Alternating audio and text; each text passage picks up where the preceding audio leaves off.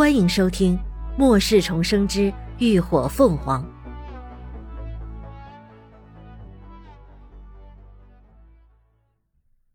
第一百一十五集。治疗，待血衣除尽，呈现最原始的形态。即便同为女人，林鸾也不得不赞其一声好身材。那细腰，那长腿。当然，如果这些部位不是遍布触目惊心的伤口和殷殷血迹的话，会更有吸引力。林伦一把将人抱起，放在一床干净的毯子上，然后掏出一把匕首，用酒精仔细消毒后，便开始专心的剔肉。女人身上最严重的伤口在腰侧和小腿，整块皮肉都被撕咬了下来，小腿处更是露出了白骨。这两处伤口周围的血肉已经开始发黑腐烂，必须要先剔除再治疗。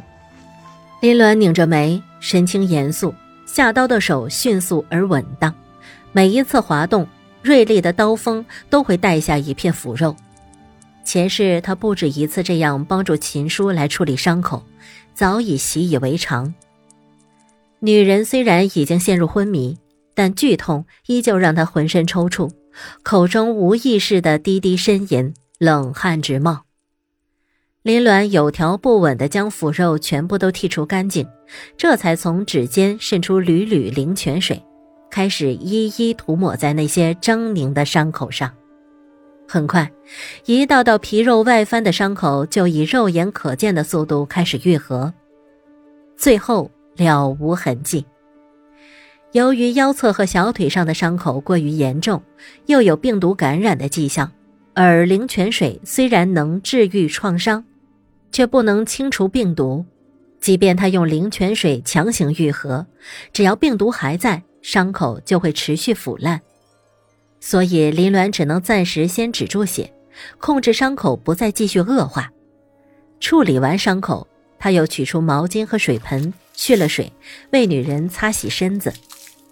待其脸上的血污被慢慢擦洗干净，显露出原本的容貌，他这才发现，这人竟然是之前在镇子上遇见的那个漂亮女人。林鸾不禁诧异，她怎么会出现在这里？当初匆匆一看，便觉得这个女人长得很像一个叫黎静的大明星，可听她说话犀利刻薄。和她银幕上温婉有礼的形象大相径庭，便以为只是长得像。此刻细细一看，林鸾却肯定这人就是李靖。毕竟容貌再像，也不可能连眼角的泪痣都长得一模一样。尽管林鸾很少关注娱乐圈，但耐不住人家红啊！电视、网络、报纸、杂志，到处都能见到他的新闻。一上街也能哪儿哪儿都能见到他的海报，想不记得都难。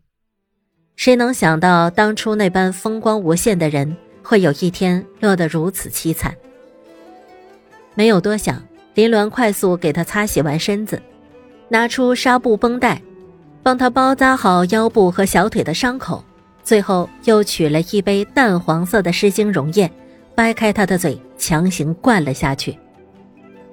这溶液是用三级湿精浸泡而来，蕴含的能量十分强悍，能不能成功顺利吸收以抵抗病毒侵袭，就只能看黎静自己的造化了。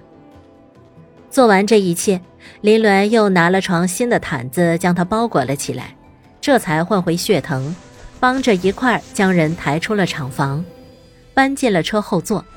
此刻太阳已经西下。灿烂霞光染红了半个天际，将四周荒凉的景色笼罩在一片萧条的暮色之中。眼看天色渐晚，又多了个伤患，继续赶路是不可能的了。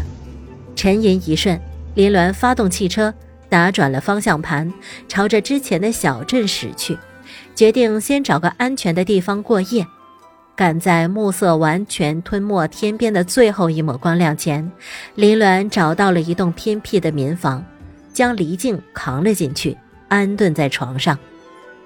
黎静依旧昏迷不醒，原本惨白的脸色此刻已经涨红一片，浑身温度更是滚烫的吓人，神情十分扭曲，似乎正在忍受着极大的痛苦。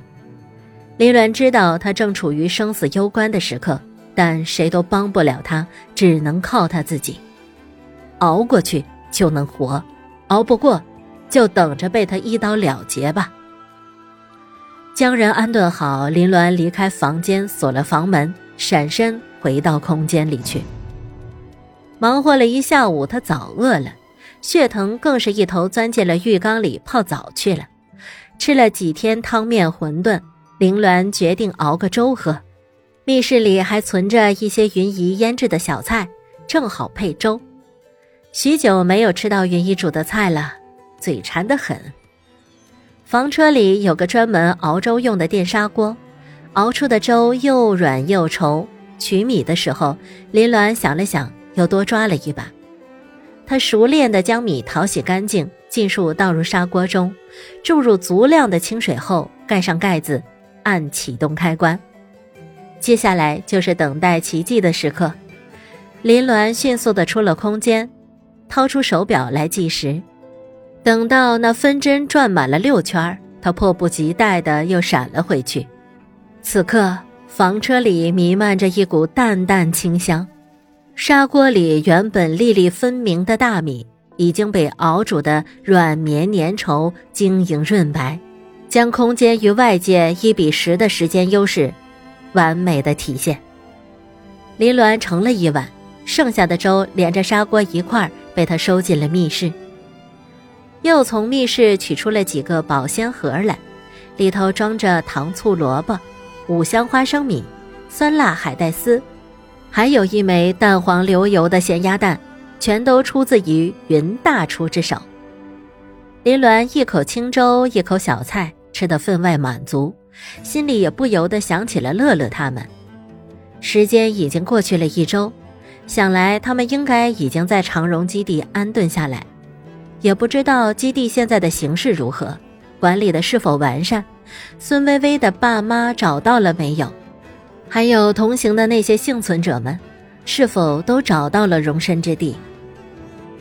这么多天不见，小迪怕是闹脾气了，没有他督促着，肯定又不好好吃饭了。